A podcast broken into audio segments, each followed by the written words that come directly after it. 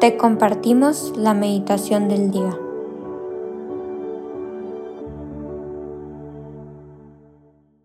En nombre del Padre, del Hijo, del Espíritu Santo. Amén.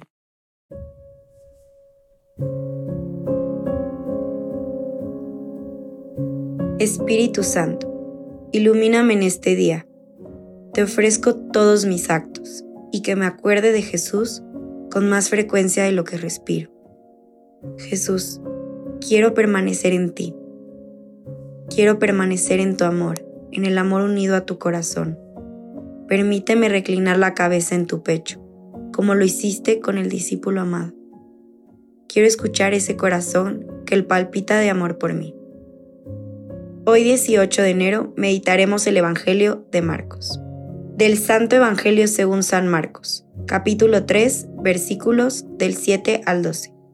En aquel tiempo, Jesús se retiró con sus discípulos a la orilla del mar, seguido por una muchedumbre de Galileos.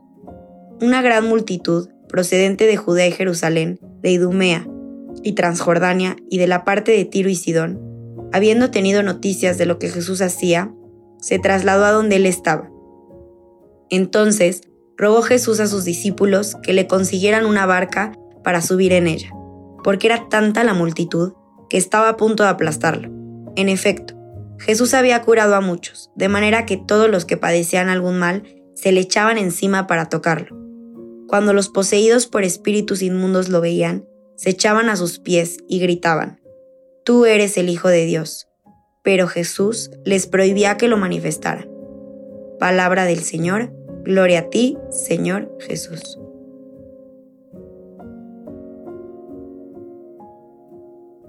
Lo que más llamó mi atención de este Evangelio fue la parte que dice, cuando los poseídos por espíritus inmundos lo veían, se echaban a sus pies y gritaban, Tú eres el Hijo de Dios, pero Jesús les prohibía que lo manifestaran los demonios reconocían la grandeza del Señor. ¿Cómo podemos creer que los demonios hacían una confesión de fe más sincera y real que la nuestra? Cuando ellos confesaban que Jesús era el Hijo de Dios, lo hacían con tal fuerza que demostraban creer en lo que decían incluso con su postura, pues se echaban a sus pies. ¿Cuántas veces, papá, he dudado de tu presencia real y viva en la Eucaristía? porque quizás sí creo que estás ahí, pero mi fe a veces es tan teórica y superficial y lo demuestro en lo poco que voy a verte. Y no solo eso, sino que en mi postura. Cada vez que voy a verte, ayúdame a que con mi postura y mi mirada se refleje mi devoción y mi certeza de que estoy viendo al Rey de Reyes, porque estoy segura que si realmente supiera de corazón, y no solo con la lógica humana y la razón, de que no es una representación lo que estoy viendo, no es un símbolo, sino que eres tu Cristo vivo en la Sagrada Eucaristía. Porque si realmente reconociera que eres Dios mismo en ese pedacito de pan y que Jesús se quiso quedar, como ya dije, no en representación, sino Él vivo no pasaría un día en el que no iría a ver y que probablemente no me querría ir de ahí, jamás. ¿Cuántas veces he pensado, si te me aparecieras, te diría esto? Cuando te vea, te voy a decir esto. Y es que no necesito eso, porque ya estás ahí. Creo de verdad que hasta los demonios y sus seguidores tienen incluso más fe que yo en tu presencia eucarística. Siempre que alguien te quiere ofender, tristemente te ataca y profana en tu presencia real en la Eucaristía. De verdad creen que estás ahí. No, no creen, saben que estás ahí. Y por eso te ofenden de esa manera. Papá, ayúdame a valorar este don tan grande, este regalo y milagro de amor que bajo la apariencia de un pedazo de pan se queda conmigo y que no solo eso, sino que me transforma se queda indefenso incluso a merced de aquellos que solo le quieren ofender.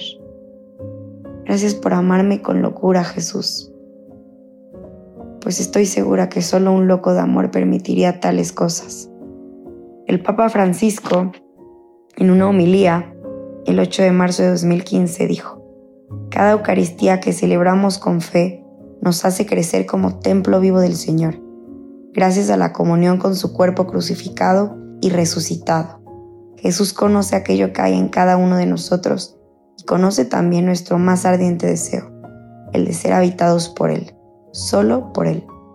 Dejémoslo entrar en nuestra vida, en nuestra familia, en nuestros corazones, y que María Santísima, que es la morada privilegiada del Hijo de Dios, nos acompañe y nos sostenga. Mamita María, te pido por tu intercesión que me ayudes a dar ese, esa, ese sí, esa entrega total y de amor tan perfecta que tú hiciste.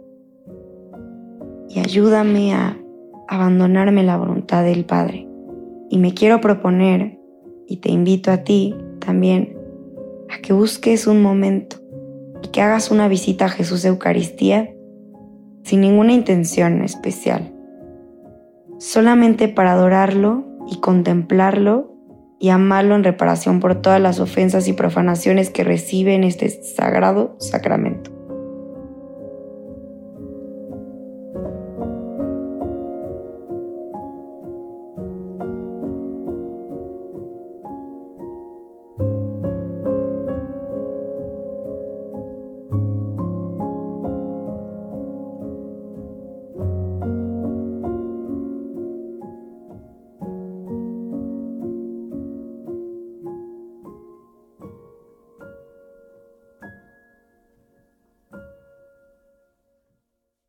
Te damos gracias, Señor, por todos los beneficios recibidos. A ti que vives y reinas por los siglos de los siglos. Amén.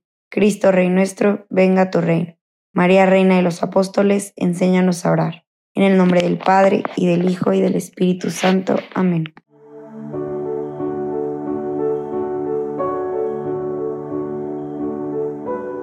Señor, que seas tú quien siempre reine en nuestros corazones los invitamos a que se queden en diálogo con Él. Nos escuchamos mañana.